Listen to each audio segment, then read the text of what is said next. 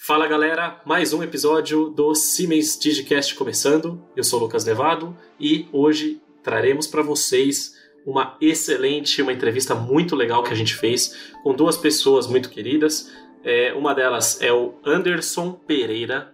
O Anderson ele é supervisor de desenvolvimento de produto na Stellantis e ele já tem uma história aí de mais de 20 anos com a Fiat.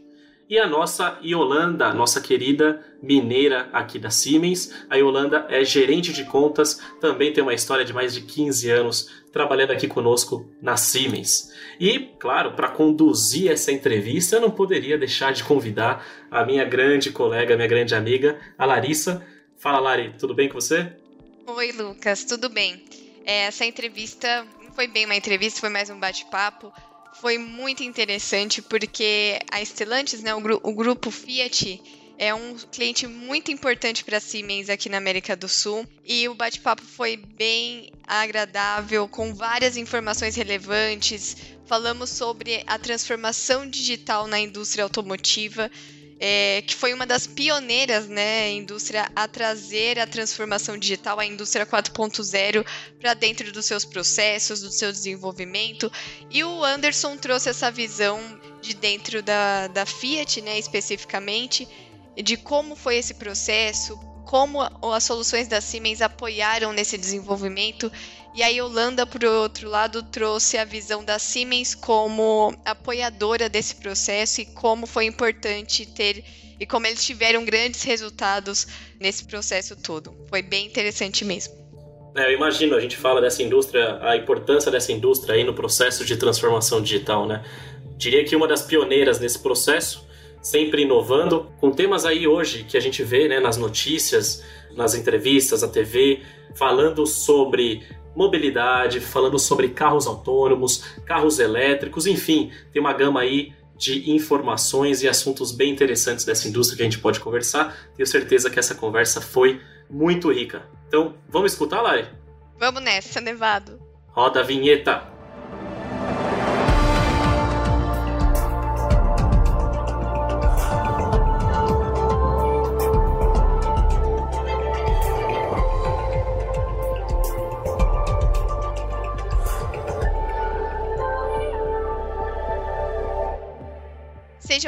Bem-vindos ao nosso Siemens Digicast Yolanda e Anderson. É um prazer em tê-los nesse nosso bate-papo de hoje para falar de um tema super interessante que pode contribuir e muito para a formação de conhecimento dos nossos ouvintes, que é a digitalização na indústria automotiva no mundo, especialmente no Brasil, e que com certeza teve uma contribuição muito importante do grupo Fiat, né, do grupo FCA para o desenvolvimento dessa transformação digital no nosso país, sendo uma multinacional com diretrizes muitas vezes já certas, muitas vezes já encaminhadas para as filiais. É, eu queria entender então de, de como foi essa movimentação e como você, Anderson e Yolanda, analisam o desenvolvimento da transformação digital na indústria automotiva no Brasil e no mundo? Se teve mesmo esse, essa diretriz da, da matriz do grupo ou se de alguma forma aqui no Brasil teve aí uma participação mais ativa nesse ponto?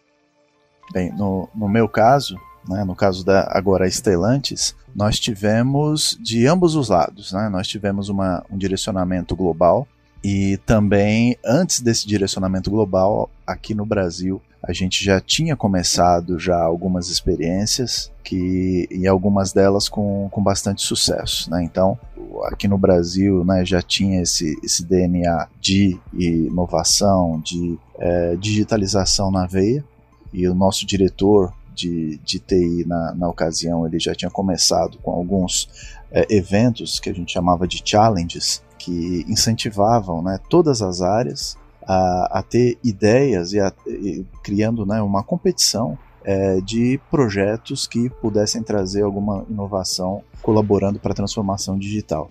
E aí, mais tarde, devido ao Covid-19, né, devido à pandemia, a gente acabou aproveitando uh, várias ideias dessas para colocar em prática né, no, no, dia a dia e também com, com bastante sucesso. Então, hoje, né, a gente tem nossa engenharia praticamente inteira, né, salvo aquelas áreas que trabalham com testes físicos, é, nós temos praticamente o restante todo da engenharia trabalhando em home office de forma remota.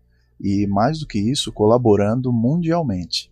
Né? Então, é, nossos engenheiros hoje eles colaboram é, worldwide né, em, reuniões, em, em análises, em, em, diversos tipos de trabalho, né, globalmente, tá? Então, coisas que a gente às vezes nem sonhava ou assistia em filmes, hoje a gente está tendo o privilégio de ver isso na prática. Com certeza. É uma coisa que, que eu acho muito importante, se a gente olhar um pouco no passado, né? Obviamente que toda essa situação que a gente vive hoje é, impulsionou acelerar um monte de coisas. Às vezes, pessoas que eram descrentes não tiveram opção. Pessoas que tinham resistência, não gostam de aparecer na câmera e tal, não tem mais opção. A vida agora é assim. Mas se a gente olhar um pouquinho para trás, eu acho que a FCA sempre teve muito, muito à frente.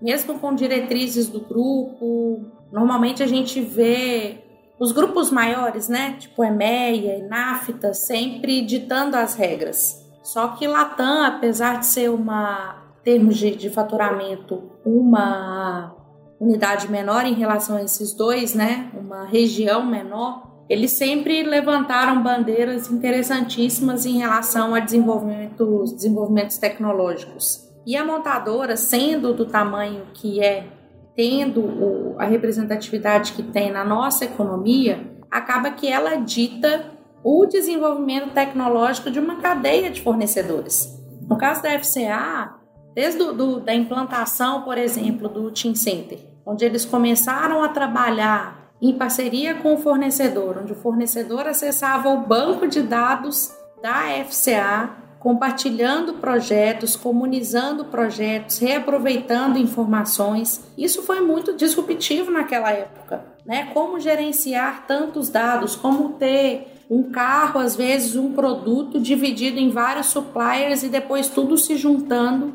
num projeto de sucesso. Oi, Yolanda, e qual época você, você fala? Qual período foi esse? Ah, Anderson, uns 14 anos. Confirma, Anderson? confirmam. É mais ou menos isso. Eu, eu diria. É, o, o, o, embrião começou mais ou menos nisso, né? Mas eu acredito que começou a coisa a ficar. se materializar, mas eu acredito que 10 anos para cá, Yolanda. Mais ou menos isso. É, 10 anos para cá isso ficou bem, bem forte, né? Além disso, a virtualização dos, das máquinas, né? O, o VDI que vocês desenvolveram aqui também, acho que além de um ganho econômico, financeiro, acho que garantiu muita produtividade também. Você podia falar um pouquinho do, do VDI, Anderson? Não sei se a Larissa conhece. Sim, com certeza. Né, o, VDI ele foi até um, um, ponto importantíssimo aí nessa, nessa parte de transformação digital para a nossa engenharia.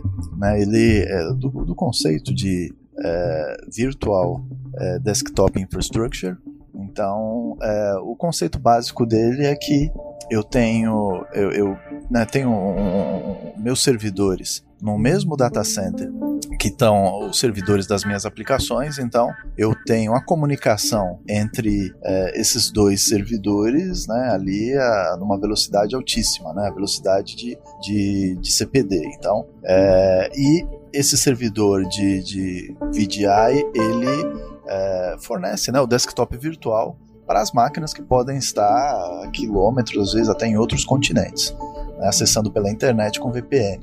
Então, é, isso aí traz uma produtividade gigantesca, né? Então, porque deixa de o, a distância física deixa de ser um problema. Então, você pode trabalhar normalmente, e acredite, normalmente mesmo, é, a partir de qualquer localidade. Né? Então, para nós, isso foi um grande ganho né? e foi um, a nossa salvação no início da pandemia.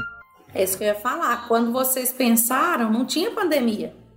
Exatamente, exatamente. A gente pensou inicialmente porque a gente tinha uma dificuldade de quantidade de, de, de é, prestadores de serviços locais em Minas Gerais. Né? Então, é, para a gente, a gente está falando de CAD, de CAI, né? de, de sistemas, de, de plataformas que consomem é, uma, vamos assim, dados muito pesados. Então, quando uh, a gente, para prestar um serviço disso remotamente, é, é, bastante complicado. Você precisa ter um, um, um, canal de rede bastante potente, com uma latência baixa, então uma banda alta, então é, é, fica muito complicado. Então, por exemplo, eu tenho fornecedores muito bons em São Paulo, eu tenho fornecedores bons no Rio Grande do Sul, ou às vezes até fora do Brasil. Então, com esse tipo de plataforma, a gente consegue ter uma comparação de preços de relação custo-benefício muito mais interessante, né? E, e, e ganhos assim fantásticos. A começar com, com home office agora, que a gente conseguiu colocar toda a nossa engenharia em, em torno de 48 horas já estava todo mundo em home office.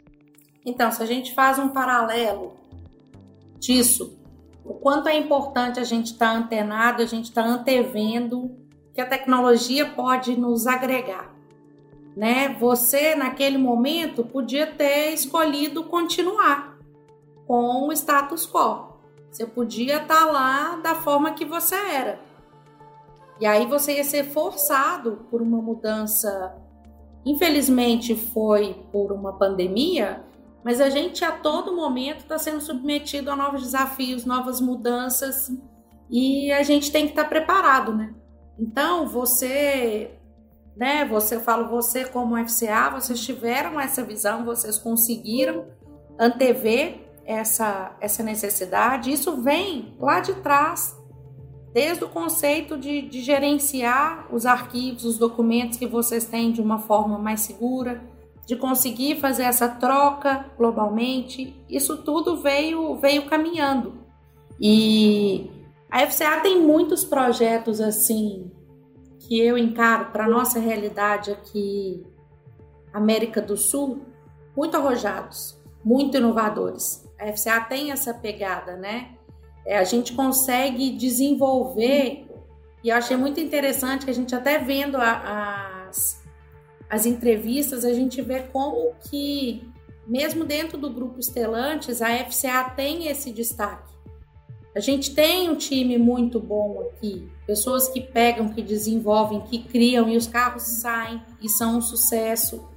E isso tudo, eu acho que junta um conjunto de, de habilidades, né? De, de suporte, de você ter um time preparado, Alguns projetos que a gente que a gente trabalha também, por exemplo, a parte do comissionamento virtual com o supplier na casa dele, fazendo esse tryout virtualmente, isso é muito legal, né? A gente já estava trabalhando isso antes da pandemia.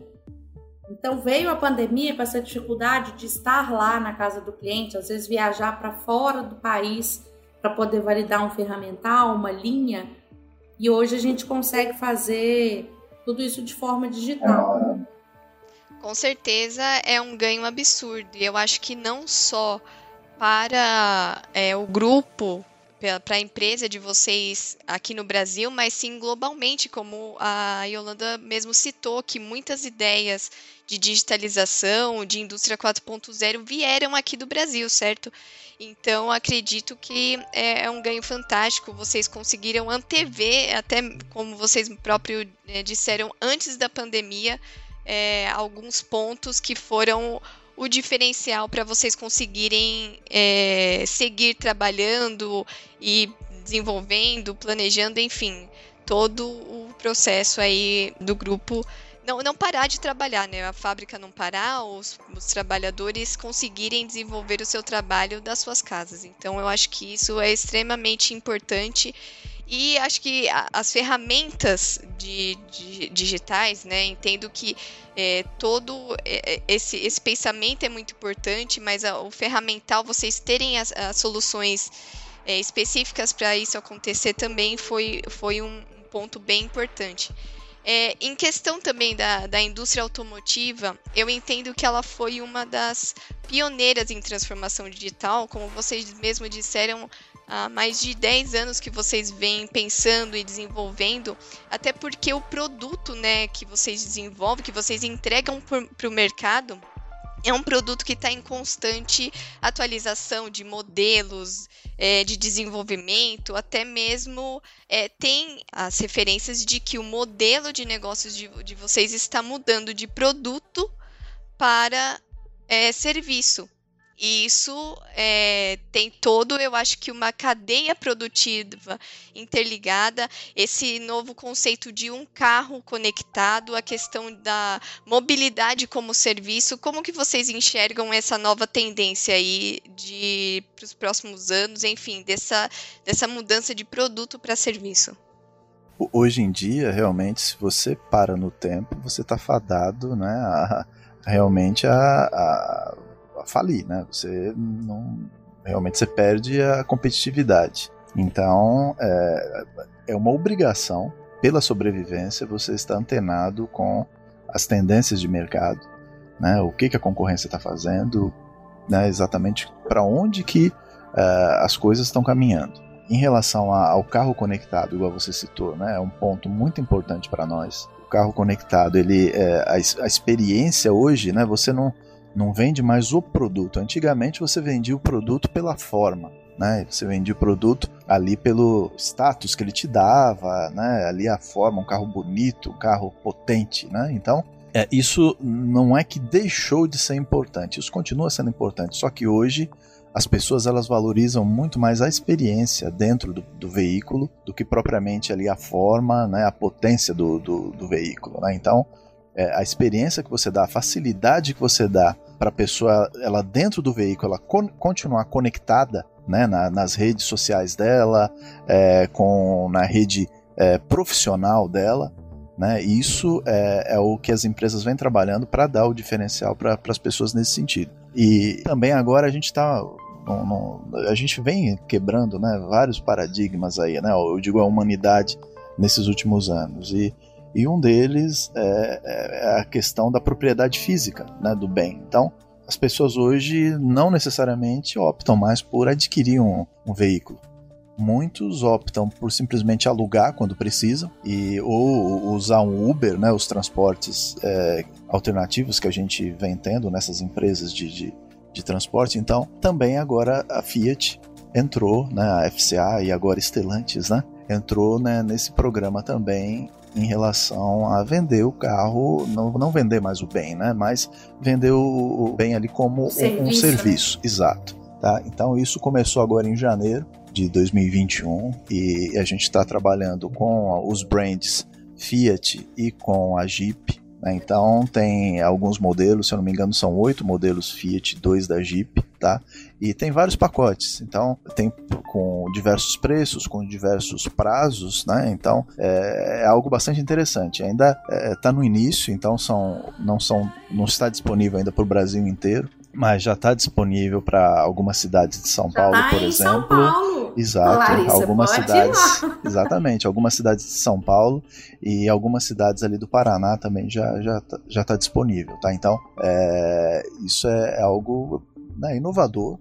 O programa chama Flua, então é, é, é algo bastante interessante, onde a gente está tentando ser pioneiros nisso e trazer algo, uma experiência diferente para o consumidor. E como. A... É, o mercado está mudando, né, gente? O mercado está mudando.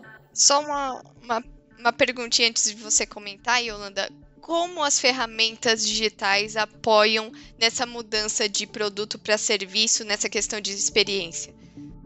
Isso é, vamos dizer assim, é um ponto fundamental. Né? Então, eu diria que até a, a espinha dorsal desse tipo de, de, de serviço é a, parte digital, é a transformação digital. Então, é, hoje você o carro ele vai ser a extensão da sua casa ou do seu escritório tá? então esse é um, um, objetivo da pessoa ela quer sair de casa e no, no trajeto de casa para o trabalho ela não quer estar tá desconectada ela quer estar tá recebendo ali as informações que ela precisa seja de redes sociais seja de redes profissionais seja de, de vamos dizer assim do trabalho que ela esteja fazendo, desenvolvendo no momento, conversando com alguém, então fazendo uma conferência, né, envolvendo várias pessoas. Então é, isso é, é algo que é importante para as pessoas hoje. Então é, essa parte né, de, de computação em nuvem, é, de conectividade, isso aí é a espinha dorsal para tudo isso. Tá? Então, por exemplo, eu quero entrar no meu carro e quero a minha seleção predileta de música. É, ou quero ouvir o meu podcast ali e quero que comece exatamente da onde Digicast parou. da Siemens, hein, Anderson? Exato. Nada menos que isso.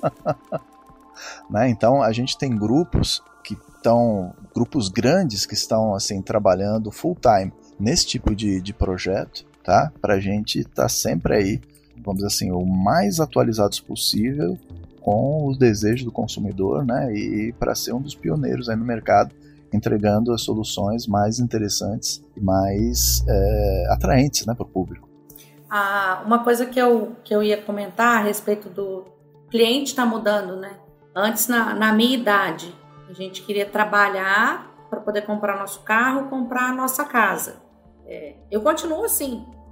Tá? Pode ter o carro de aluguel, mas eu vou querer ter o meu, porque é meu, já sei que tá ali, é só eu descer a escada, ele tá lá prontinho para mim. É perfil. Mas não dá pra gente deixar de lado que as novas gerações, elas são muito menos apegadas ao ter, né? Elas querem, querem utilizar. Ela quer realmente se beneficiar daquilo naquele momento. Então a gente tem que estar tá antenado. E uma coisa que eu acho que pega muito, muito, e que a FCA está sempre à frente disso, eu acho que isso é, é reflexo do trabalho de vocês, Anderson. É a questão de estarem sempre atentos a essa velocidade das mudanças. Sabe, a FCA se adapta, pelo histórico que, que eu tenho com vocês, se adapta muito rápido a, a essas mudanças. Mas eu, eu também penso que isso só é possível porque você já tem uma base muito bem administrada, controlada, é, toda essa parte de. Eu falo uma base tecnológica mesmo, madura, para te suportar nesses processos de mudança. Como é que você vê isso? Sem dúvida. É preciso ter um, uma base é, sólida para isso. Mas eu destacaria, sabe assim, a, a, a, FCA, ela acreditou no Brasil. Ela acreditou ali no potencial do brasileiro. E para mim isso fez a diferença, sabe? Então hoje é, a gente tem uma das fábricas mais modernas do mundo lá em Pernambuco, que é referência para o grupo, né? E para outras empresas também, né? Então é, nessa fusão que a gente teve agora com a, com a PSA também, né? Então é, isso foi destacado também. Então o brasileiro ele tem uma criatividade ele tem uma energia, né? ele trabalha muito bem em grupo, é, ótimas ideias, então ele quer fazer diferente, ele quer fazer a diferença e isso tem sido valorizado pela empresa, sabe, pela FCA, agora pela Stellantis e, e o brasileiro ele atuando globalmente, ele faz a diferença e o pessoal tem valorizado isso. Então, essa credibilidade que eles deram para o brasileiro que eles estão colhendo todos esses benefícios, né? E a FCA líder de mercado na América Latina. Excelente. Bom, pessoal, agradeço é, ao Grupo FCA, a você, Anderson, representando a Yolanda aqui com a gente também. Foi um prazer ter falado com vocês nesse, nesse bate-papo. Muito conteúdo, muita experiência. Agora que o mundo é todo feito de experiências, uma experiência incrível para todos os nossos ouvintes que forem que ouviram esse, esse podcast, acredito que é, traz um, uma quantidade de, de conhecimento tecnológico importante para a indústria automotiva. E com certeza a contribuição é, para o Brasil, para o brasileiro do Grupo FCA é com certeza enorme, não tem como dimensionar. Ah, para a América Latina também. Bom, só tenho a agradecer. Muito obrigada a presença de vocês dois e estou à inteira disposição. Muito obrigada mesmo. Eu que agradeço obrigada. pela oportunidade. Foi muito bom. Ótimo. Obrigada, pessoal. Até mais. Até mais. Até.